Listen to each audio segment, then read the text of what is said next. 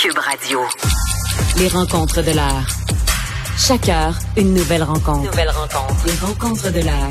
À la fin de chaque rencontre, soyez assurés que le vainqueur, ce sera vous.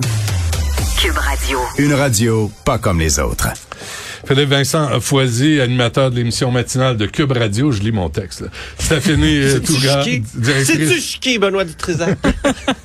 Oh, de plus en plus. Vous êtes qui, vous? Directrice des affaires publiques et gouvernementales chez TACT. Ouais. Euh, j'ai- je t'ai cité, Philippe Vincent, avec euh, Richard, là, sur, c'était une bonne joke. On parlait du sultan là, qui, Ah. qui va recevoir la COP 28. Puis C'est absolument Philippe incroyable, Vincent ça. dit c'est insultant. Ah, bravo. Puis vraiment, Habile.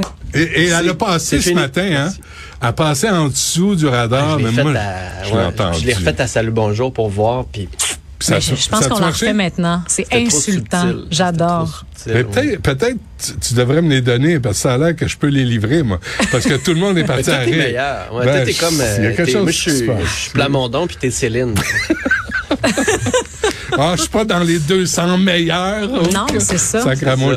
Euh, justement, euh, Stéphanie, la COP 28, Ouais. là, sans, essayons de pas rire ou pas de vomir. Ouais, c'est vraiment, euh, écoute, c'est vraiment euh, une nouvelle euh, ce matin qu'on on entendait que ça pouvait se, que ça pouvait se profiler là, qu'un PDG d'une grande pétrolière, une grande entreprise multinationale qui fait à peu près 4 millions de barils de pétrole par jour. 60 milliards de revenus. De revenus annuels, exact.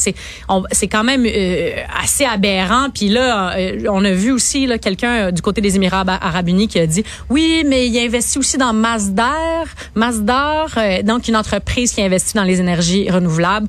Euh, tu sais, en, en bon jeune québécois, je vais dire euh, lol, Benoît, parce que franchement, c'est tout simplement ridicule. Il y a un Euh, je geste vais- que je ferais pas parce Non, que je sais qu'on pas. est filmé. Non, c'est ça, non. Mais je... Mais tu peux dire lol comme moi si tu veux. Ah non, c'est Mais- pas assez.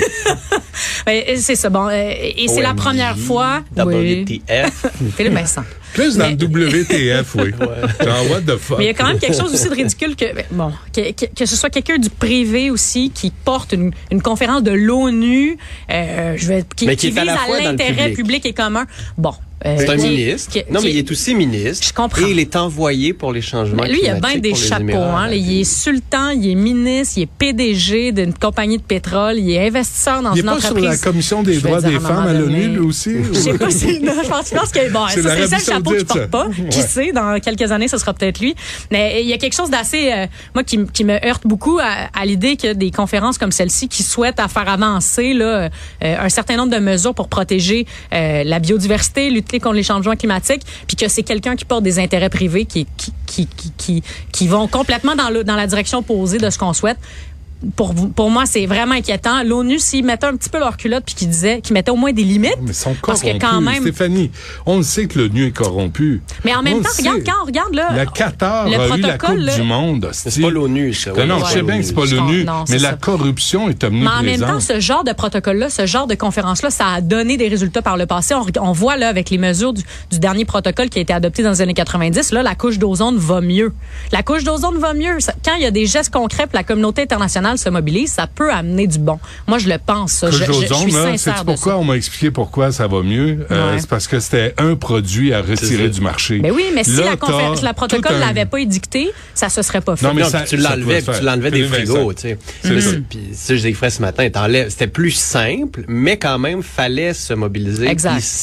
Ça montre qu'on peut. Là, le Stéphane problème... Dion est en charge de ça. C'est pour ça que ça a marché. Ah, c'est ça la solution. Philippe Vincent, c'est à toi. Non, non, mais moi, je vais, je vais, je vais, bravo. Allô, Stéphane. J'espère qu'en Europe, ça va bien. Euh, bon, juste sur, euh, attends, on était où, là? Parce que là, il y a comme trop d'idées, là. Donc, sur le, la couche d'ozone. Ça Oui. peut fonctionner si on travaille ensemble, mais Exact. oui, c'était plus facile. Là, quand même, on sait c'est quoi le problème. Ce sont les émissions de gaz à effet de serre qui proviennent de pétrole et gaz Entre autres, et ouais. charbon. On le sait. Ouais. On connaît les produits. Le problème avec ça, c'est que ça nous amène un confort beaucoup plus grand que simplement refroidir nos réfrigérateurs. C'est ce qui fait tourner notre planète. Mais- mais- Après, ouais. sur les Émirats arabes unis. Que la COP soit là, à la base, euh, ça peut paraître drôle, mais en même temps, si les Émirats arabes unis, si le Qatar, si euh, tous ces pays pétroliers-là, si l'Afrique ne participe pas et ne fait pas partie de la solution, ça change rien que l'Europe baisse Qui ses dit- émissions de gaz à effet de serre. Steven, Steven, arrête ça, là. Qu'est-ce Mais qu'il non, dit mais qu'ils font partie de la solution? Ben, ils n'ont C'est pas le choix. Ils n'ont qui pas le choix de faire ça, là. partie de la solution. Ben non, Non, il- mais- oui, ils ont Eh, le choix. eh, eh, eh, Il veut augmenter. Lui, là, Patrick Bonin temps- disait ça tantôt. Patrick Bonin disait Ben ça non, tantôt. ben. Puis il disait va falloir aussi que des pays comme le Canada mettent beaucoup plus de pression pour forcer la présidence à suivre. Ben, si Patrick Bonin a un peu d'optimisme à un moment donné de Greenpeace, je peux pas Mhm. ne pas en avoir puis être Ben, plus, c'est un peu être sa plus job cynique d'être que lui. optimiste. Ben Moi- non, moi, c'est je le suis Greenpeace. pas. Il Ben- monte ses tours puis Moi, Kong- qu'on dise qu'ils fassent partie de la solution, que les, que les pétrolières, on les implique, qu'on leur donne des cibles, qu'on leur force la main même jusqu'à un certain point Ben, pour faut. faire mieux. Exact. Moi, je suis à la même place que toi. Mais de là à dire qu'ils deviennent euh, le- le- le- les pays hôtes puis les entreprises hôtesses de ces conférences-là, pour moi, euh, je veux dire, c'est euh, c'est pour moi, c'est les Émirats qui rient de nous euh, dans le journal ce matin. Ouais. C'est Le fait que ce soit va- un PDG en plus. Oui, c'est ça. Et il prévoit, euh, le type, le sultan, là, euh, Ahmed, là, il prévoit aussi augmenter ca- ses capacités à plus de 5 millions de barils Par par, jour, jour, ouais. d'ici 2030. Ouais. Parce que 4 millions, c'est pas assez. Il fait pas assez Il n'y d'argent. a, pas personne qui va nous dire que le pétrole va faire partie de la transition énergétique. On en a Ouais, mais en besoin. même temps, on veut faire un troisième lien à Québec. Là. Tu sais, je veux dire, on fait un troisième lien, puis les ventes de VUS au Québec sont en hausse. Exact, on en a besoin. là-dedans. Mais là. c'est c'est- pas François Legault qui reçoit la COP 28. là. Euh, non, que, mais il a euh, il- à il COP mérite pas non 15, plus. puis euh, il scrape les caribous. Là. Tu sais, Fait qu'à un moment donné, il faut aussi que chaque gouvernement se mette un peu plus les culottes, là, tu sais, puis que Hmm. les électeurs s'impliquent puis se mobilisent, mais ça se peut. Mais c'est qu'aussi, Ça se peut. moi, ce qui me fatigue dans, cette décision-là de le donner euh, aux Émirats arabes, puis que là, eux décident de le donner à, à la PDG, là, le- le- la présidence, c'est que coup sur coup aussi, en Égypte, là, la COP27 qui a eu lieu il y a quelques semaines, c'était comme un... C'était quasiment un resort tout inclus. là. C'était magnifique l'endroit. là. Vous irez voir là, euh, où est-ce qu'elle a lieu, la COP27. Puis ça a comme un peu Pas terni. le palais des congrès. Non, c'était pas les palais des congrès de Montréal. Hein. C'était un grand, euh, Pas un grand resort. C'était magnifique sur le bord de l'eau. C'était Ouais. paradisiaque. Là, tu sais. ça envoyait pas trop le signal de on est là pour travailler. Ça va mal. Euh, ça va pas bien dans le monde. Ça, au contraire, ça envoyait le signal tu sais, inverse puis de copinage. Puis là, encore une fois, coup sur coup, la COP 28, c'est encore une fois un signal négatif. C'est la résolution de l'année de Benoît, d'ailleurs. Il prendra Ouais. pas son jet privé pour aller aux Non, Émirats arabes non, unis. non, non. Je vais le partager, on va être deux dedans. Maudit. Mais Je finis un ton peu- émission en espérant pouvoir profiter de Ben ton oui. jet. C'est un Toi peu comme une conférence sur les végétariens présidée par euh, les producteurs de porc du Québec. Oui, non, mais, non, mais, non, mais, c'est mettons par. Cargill. C'est comme si Cargill aux États-Unis présidait la nouvelle conférence, mais Cargill avait vraiment une grosse, grosse unité tofu. Tu sais, t'as besoin d'arrêter de comme réduire la ils investissent consommation dans de le viande. basilic, là, tu sais. Non, non, mais ils ont- mettons, ils ont full tofu. Non, mais c'est vrai. que Non, mais Ouais. les compagnies énergétiques, là, en ce moment, investissent énormément dans le solaire, dans l'éolien, parce qu'il y a de l'argent à faire. Exact. Clairement pas dans un intérêt Non, non, mais public. c'est vrai. Et, et c'est Mais aussi ça une change- partie ça relation- pas. C'est une partie de relations publiques.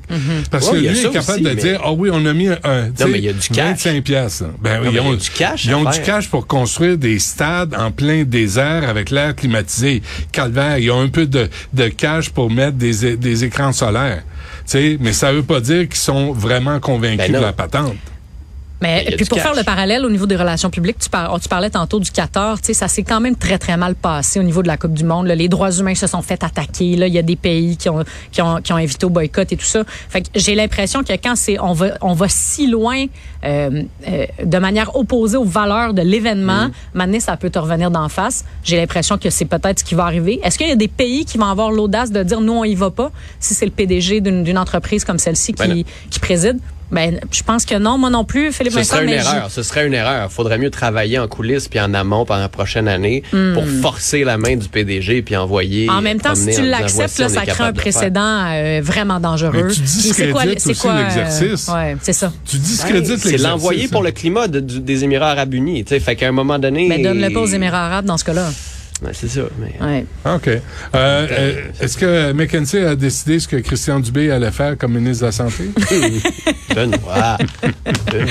C'est pas... Jeudi Hey, de je la pense- première Je pense que les ministres euh, caquistes commencent à faire comme les libéraux puis ils me boycottent. Pascal Pas Derry toi, veut hein. pas venir à l'émission.